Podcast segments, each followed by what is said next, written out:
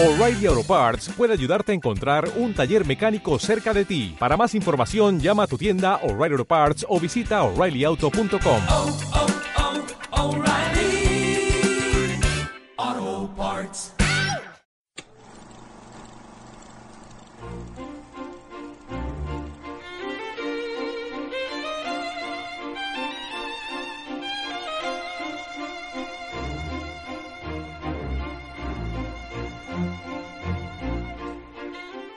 Acomodador con Ali Trujillo.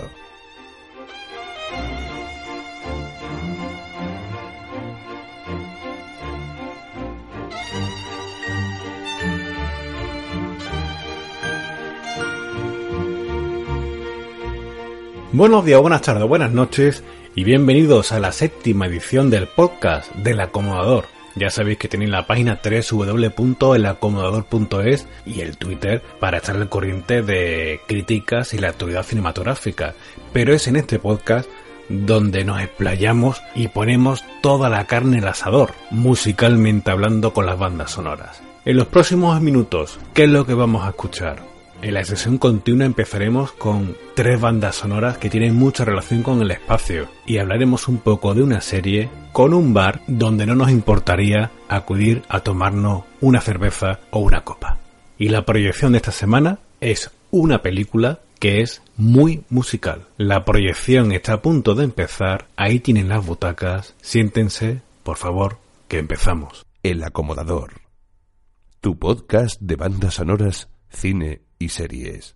Los tres primeros temas que van a sonar en la sesión continua de este podcast van a ser temáticos, sobre películas que narran cómo el hombre llegó a la luna. La primera película es del año 1983, se llama Elegidos para la Gloria. Está basada en la novela del mismo nombre del escritor Tom Wolfe y narra las vivencias de los pilotos de pruebas involucrados en pruebas para superar la velocidad del sonido en la base de la Fuerza Aérea de Edwards de Estados Unidos, así como los que fueron seleccionados para el proyecto Mercurio, es decir, el primer proyecto norteamericano para enviar personas al espacio. La película está dirigida por Philip Kaufman y está protagonizada por grandes actores como Sam Shepard, Scott Glenn, Ed Harris, Dennis Quaid y Fred Ward. Estuvo nominada a 8 Oscars, Mejor Película, Mejor Actor Secundario, Sam Shepard, Mejor Montaje y Mejor Dirección Artística. Estos cuatro no lo ganó, pero sí ganó los de Mejor Sonido, Mejor Montaje, Mejores Efectos de Sonido y Mejor Banda Sonora. El compositor de su banda sonora es Bill Conti, cuyo mejor tema de dicha banda sonora es el corte número 11, llamado Jigger's Triumph.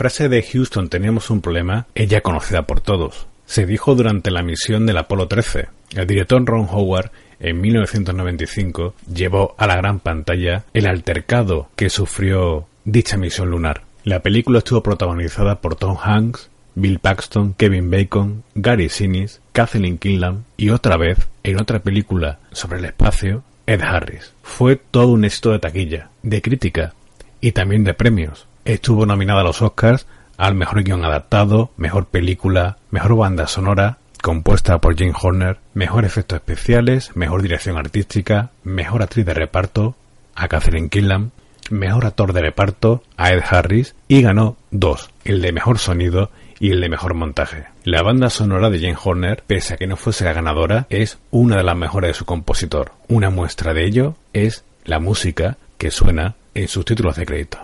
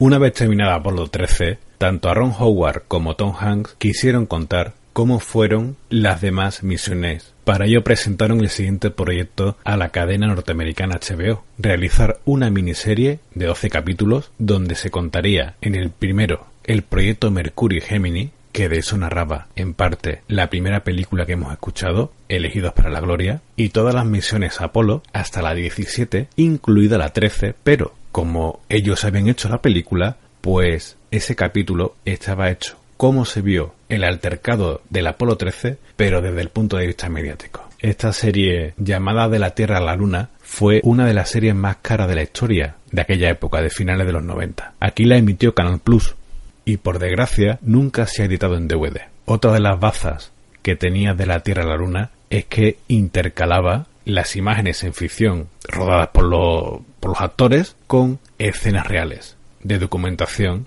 de la NASA. Para la banda sonora ficharon a varios compositores, a Mark Mancina, James Newton Howard, Jeff Bill, Mark Hisham. Sin embargo, quien puso la música para el inicio y el final de cada capítulo fue Malkin Gaming. Por ello, vamos a escuchar primero la música de los créditos iniciales de De la Tierra a la Luna.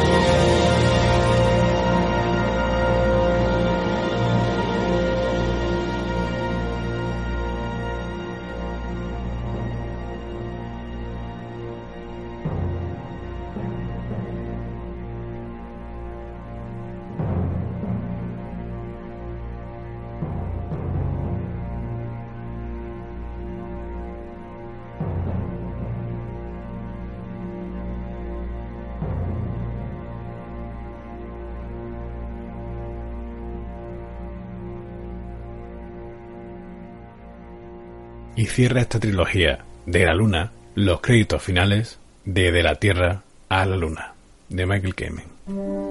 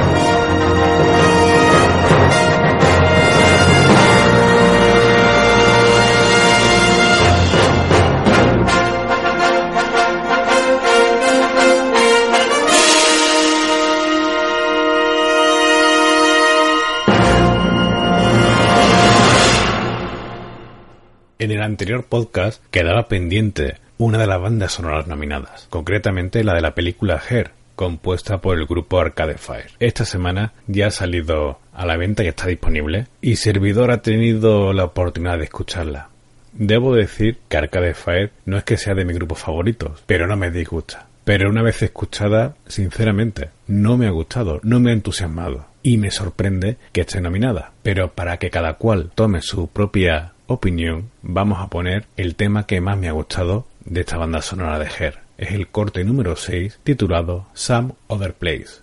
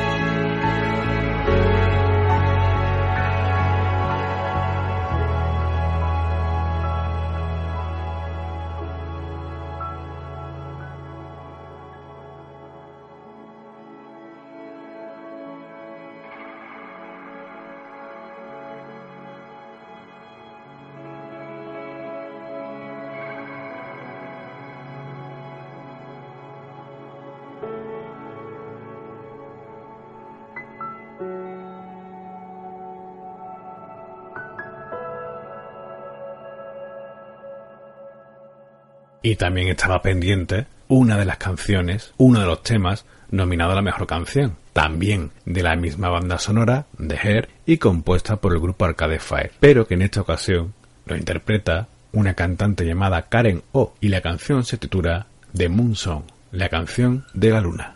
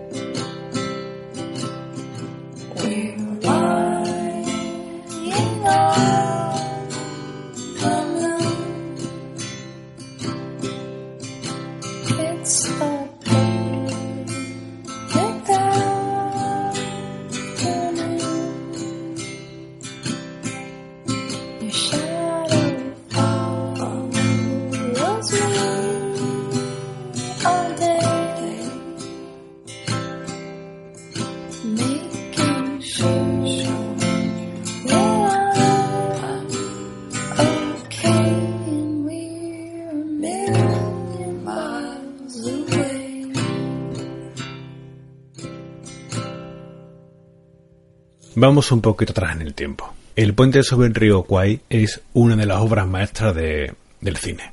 Dirigida por David Lean en 1957, muestra cómo unos soldados británicos son apresados durante la Segunda Guerra Mundial por el ejército japonés, están en una especie de campo de trabajo y les obligan a construir un puente. En otro podcast hablaremos de la película más detalladamente. Por hoy vamos a escuchar el tema más conocido de su banda sonora, la marcha del coronel Boogie. Este tema no es original de la película, cuyo compositor es Malcolm Arnold, sino que es un tema compuesto por un teniente británico llamado Kenneth Ricketts, que se inspiró en unas notas que solía silbar un superior suyo mientras que jugaba al golf entre boogie y boogie, más o menos entre golpe y golpe. El hecho es que durante la Segunda Guerra Mundial los soldados británicos la empezaron a silbar y se hizo muy conocida. Y de ahí se extrajo y se puso la banda sonora para que se convirtiese en uno de los silbidos más conocidos por todos.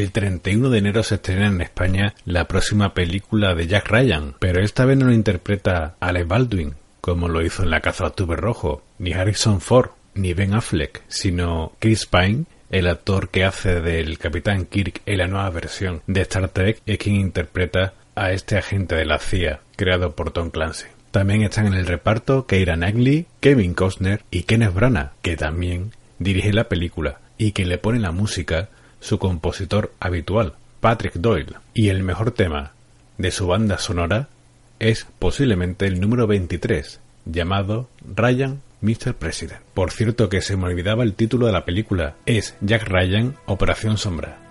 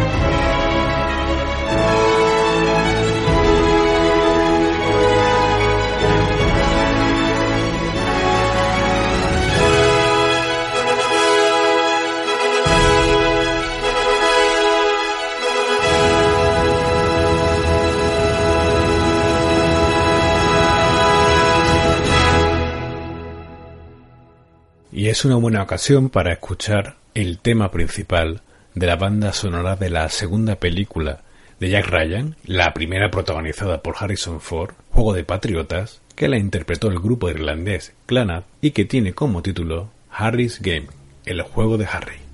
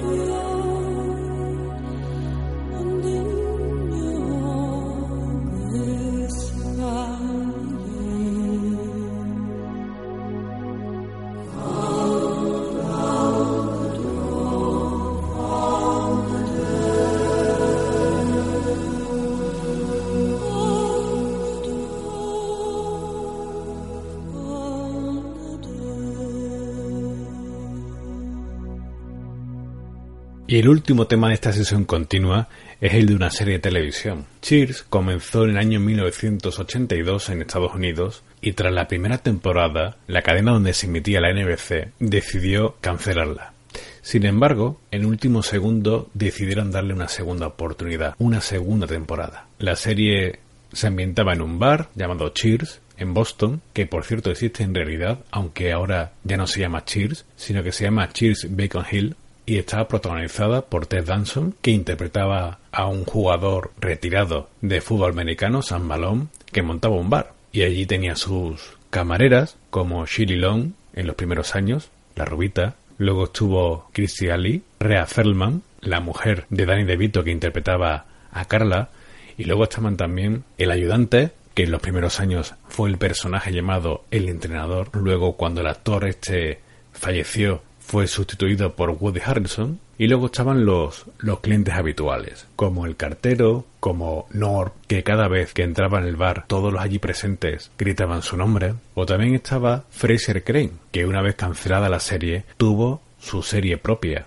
Por cierto, muy buena y en mi opinión, pese a que Cheers es muy buena, Frasier es muchísimo mejor. La serie comenzó en el año 1982, finalizó en el año 93, 11 temporadas, donde obtuvo 26 premios Emmy. La canción de cabecera, titulada Where Everybody Knows Your Name, donde todo el mundo sabe tu nombre o conoce tu nombre, se hizo muy popular en Estados Unidos y prácticamente en todo el mundo, y estaba interpretada por Gary Portnoy.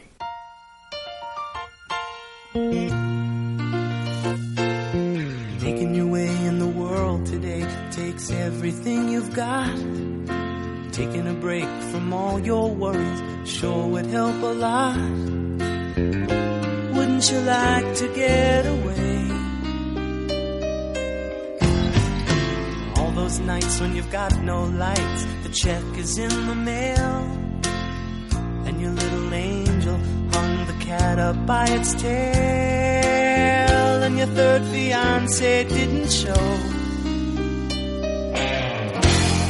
Sometimes you wanna go where everybody knows your name. And they're always glad you came. You wanna be where you can see our troubles are all the same. You wanna be where everybody knows your name.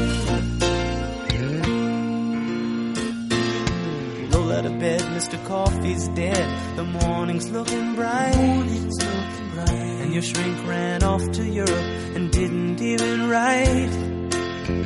And your husband wants to be a girl. Be glad there's one place in the world where everybody knows your name. And they're always glad you came. You wanna go where people know You wanna go where everybody knows your name.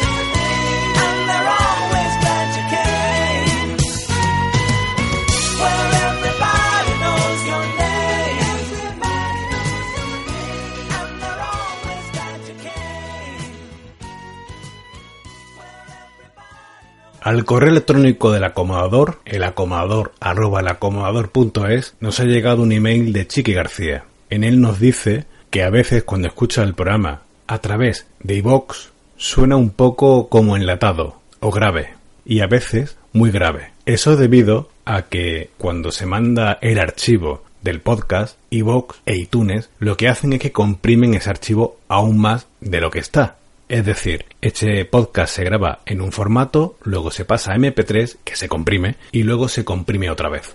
Esto lo que hace es que la calidad del sonido baje. Por eso existe la posibilidad de que aquellos que os queráis descargar el programa lo hagáis con la misma calidad con la que se graba. Por ello, cada vez que se publica el podcast, donde se dice que se puede descargar, hacedlo ahí. Y si es un programa antiguo, pues podéis a la sección de archivo de podcast, que están todos los anteriores y os los podéis descargar con total calidad y por supuesto gratuitamente. Tan solo tendréis que esperar unos 30-40 segundos a darle al archivo que está en un servidor y luego lo podréis descargar sin ningún tipo de problema. Cambiando de tema, esta semana he subido una crítica de un placer culpable, Tiburón 3D. En ella decía que en este podcast iba a poner un tema de su banda sonora, compuesta por Alan Parker. Y aquí está su tema principal.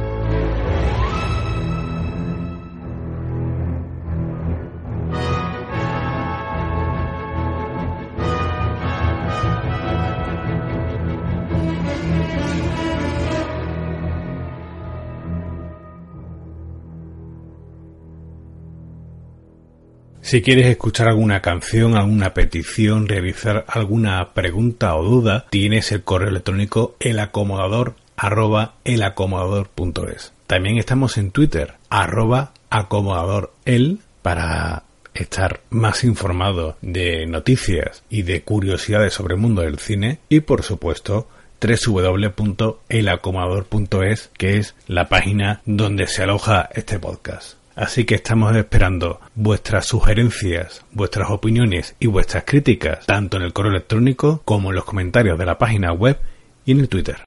El Acomodador. Tu podcast de bandas sonoras, cine y series. Y en esta edición del podcast del acomodador vamos a hablar de un musical, concretamente de La tienda de los horrores.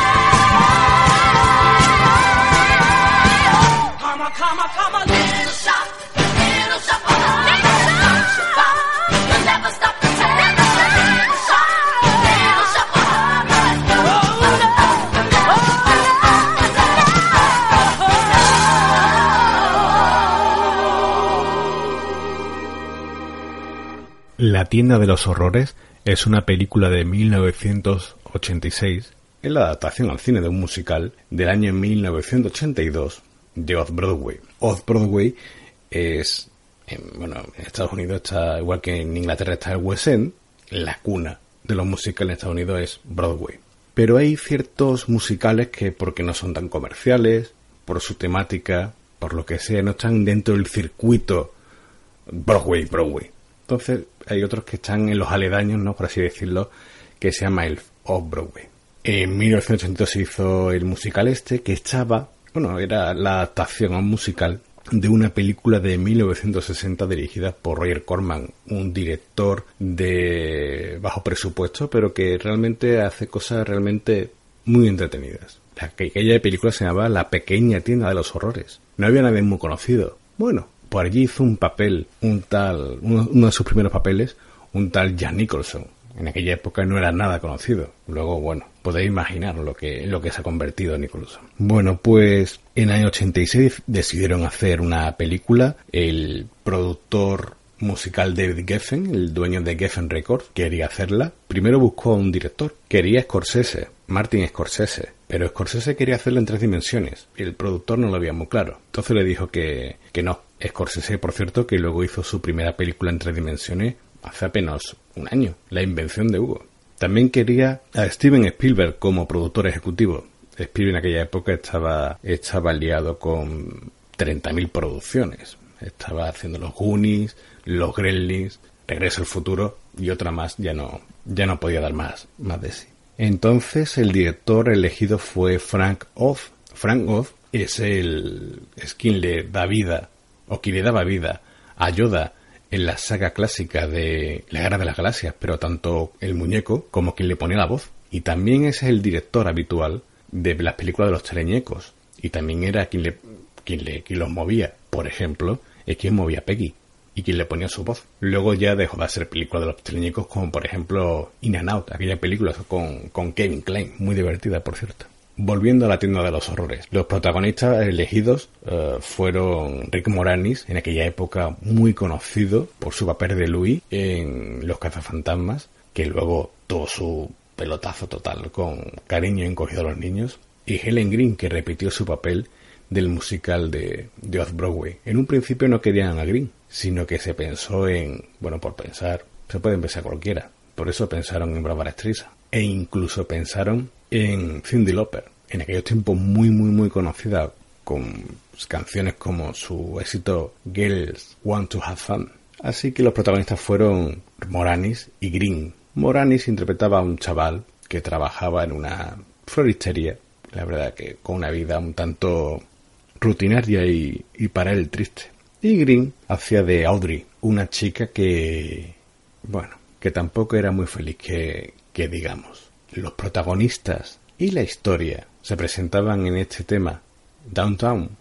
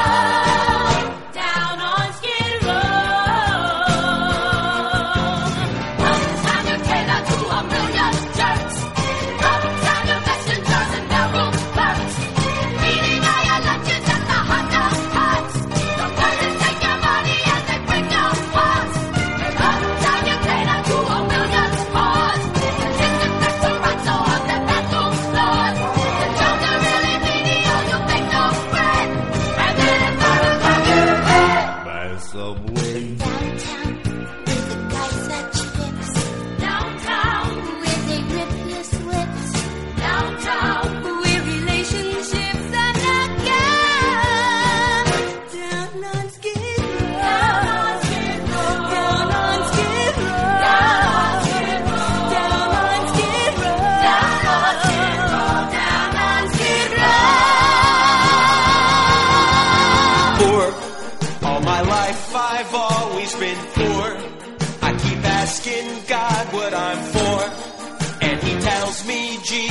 Not sure.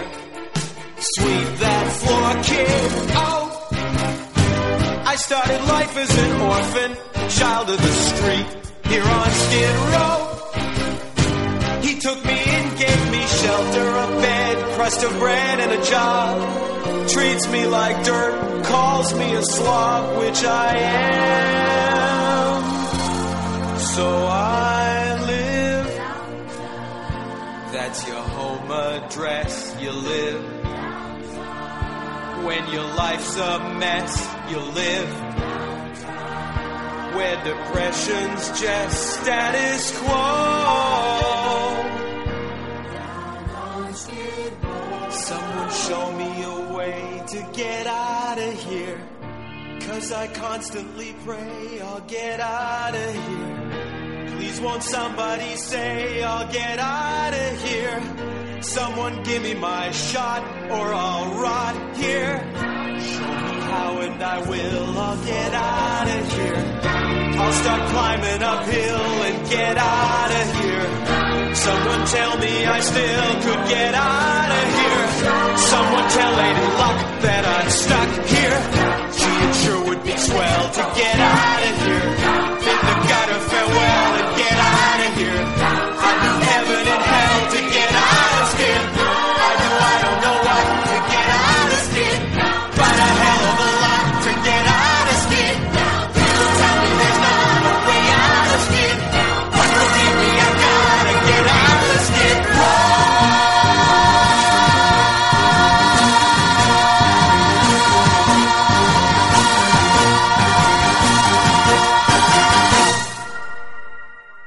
Seymour, como no, está enamorado de, de Audrey.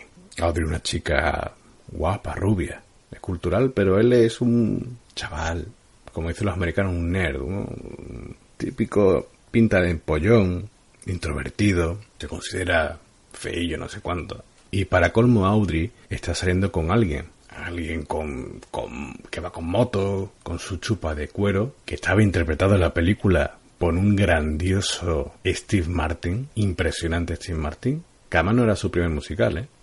Hacía un, un cameo como tantos otros en la película. También estaban Bill Murray, que hacía de paciente de Steve Martin, porque Steve Martin era dentista.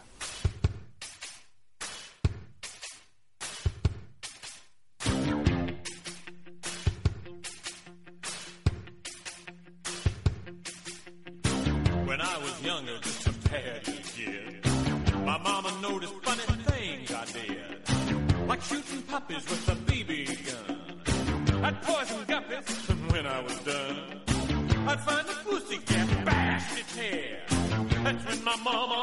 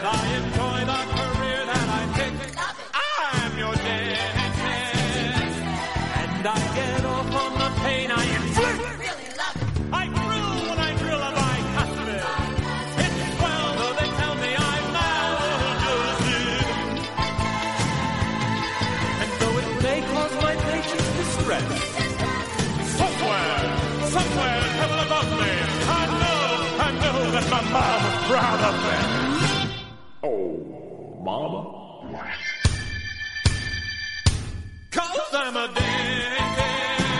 And. Say ah. Say ah. Say ah.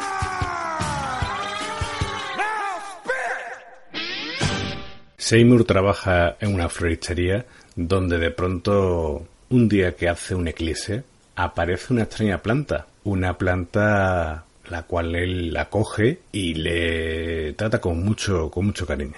La planta va creciendo y creciendo y le pide de comer. Sí, sí, le pide de comer y no quiere agua ni abono. No es una planta normal, es una planta carnívora y como tal que le pide sangre. Al principio Seymour le da su propia su propia sangre. Se corta y le da sangre a la, a la planta. La planta va creciendo y claro, pide más y más y más. Y ya la sangre no, no es suficiente. Quiere comer. Y ahí donde empieza la película, realmente. Con el personaje de Audrey II, que es como se llama la planta. Una planta que estaba hecha por animatronic, es decir, hecha a base de, de cables, como una especie de, de robot, donde creo recordar que eran como 8 o 10 personas tenían que trabajar para hacer todos los movimientos de la planta, no solo la boca como se abría y se cerraba, la boca, la lengua, las patitas, por así decirlo, que eran las ramas de la, de la planta y que además tenía una gran voz, como era Levi Stubbs, era uno de los integrantes de, lo, de los Four Tops y que donde Audrey y Levi Stubbs pone voz a este primer tema que canta la planta, Feed Me, alimentame. Feed me Seymour. Feed me all night long. That's right, boy. You can do it. Feed me Seymour. Feed me all night long. Cause if you feed me Seymour, I can grow up big and strong. Would you like a Cadillac car or a gas shot on jackpot? How about a date with Hedy Lamar? You're gonna get it if you want it, baby. How would you like to be a big wheel, dining out for every meal?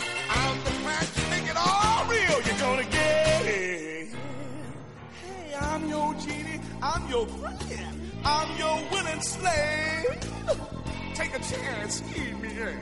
You know the kind of geese, the kind of red hot treats, the kind of sticky licky sweets I crave. Wow! Come on, Simo, don't be a putz. Trust me, and your life will surely rock a key touch.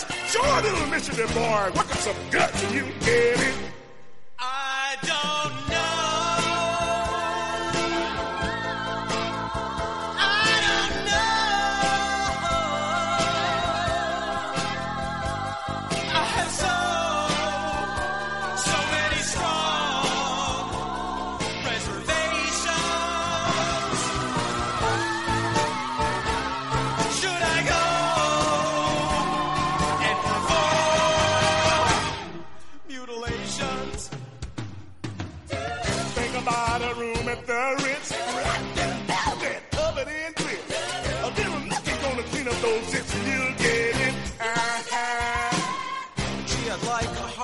machine. Turn it around like I was James Dean. On the gas on the corner, Kurt So go get it.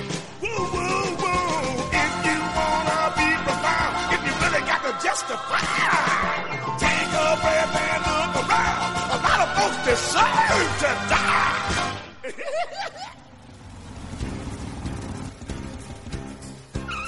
Stupid woman! Christ, what a friggin'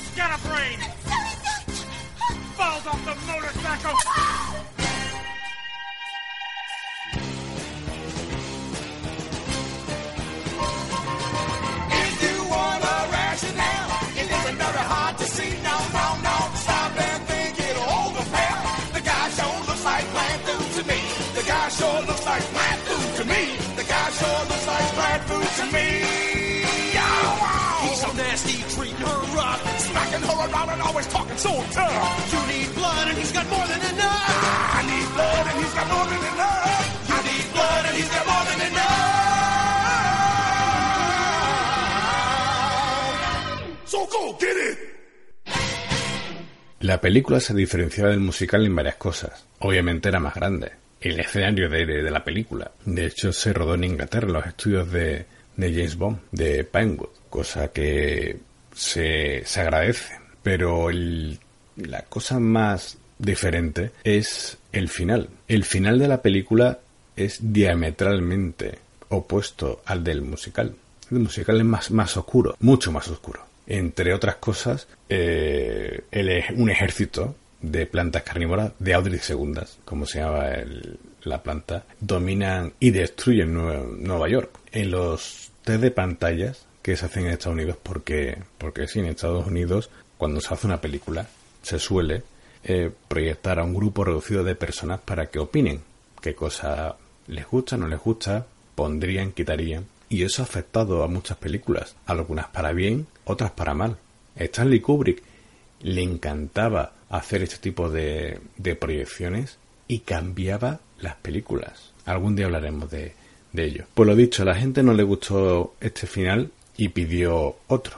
Tuvieron que volver a rodar y la película se estrenó con un cierto retraso de tiempo. Se estrenó en diciembre del año 86. Fue un éxito moderado. Costó algo así como 30 millones de dólares y recaudó unos 38. Finalmente la película se convirtió en una película de, de culto. La verdad es que esta es una película muy simpática. Las canciones están realmente muy, muy, muy bien. A Servidor le encanta. Fue uno de los primeros musicales que, que vio en el cine. Y e incluso aquí en España se ha visto el representado este musical. Seguramente conocerán a Ángel Yasser por Operación Triunfo. Pues él interpretó a Seymour en la versión española, que estaba dedicado a los niños. No la vi, pero me imagino que la cambiarían porque este no es un musical para niños, ni por asomo. Tiene sus cosas tétricas y demás. Un humor muy negro, pero bueno, yo no la recomendaría para un niño de 5 años, a no ser que estuviese muy cambiado. Pero sí la recomendaría como un musical que a lo mejor no todo el mundo lo conoce, pero que tiene unas canciones fantásticas como, como hemos podido escuchar y que seguramente seguiremos escuchando aquí en el acomodador más música de cine, más musicales y más cosas. Y nos despedimos de la tienda de los horrores con el tema Super Time. Got your number now. He knows just what you've done. Got no place to hide. You've got nowhere to run. He knows your life of crime. I think it's supper time. Come on, come on. Think about all those offers. Come on, come on. Your future with Andre. Come on, come on. Ain't no time to turn squints. Come on.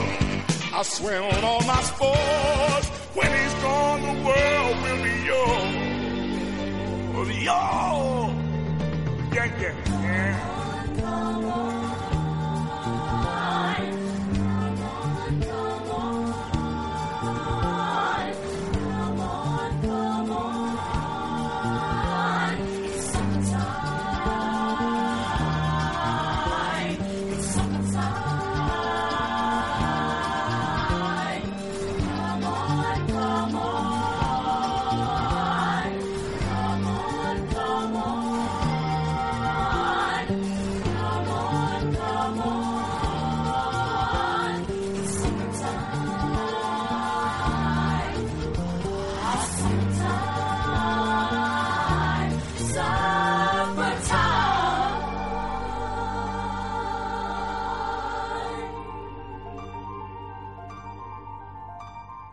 Ya llegan los títulos de crédito. Muchísimas gracias por haber estado ahí todos estos minutos. Y ya solo me queda deciros besos y abrazos. Sed felices. Sonreíd, que es gratis. Ved y escuchad mucho cine. Y nos vamos con un tema de la banda sonora de Requiem por un sueño compuesto por Clint Mansell, pero que se utilizó para el tráiler de la segunda parte del Señor de los Anillos, Las dos torres. Mansell hizo una versión especial de ese tema de Requiem por un sueño para el tráiler y es con él con lo que nos despedimos. Adiós.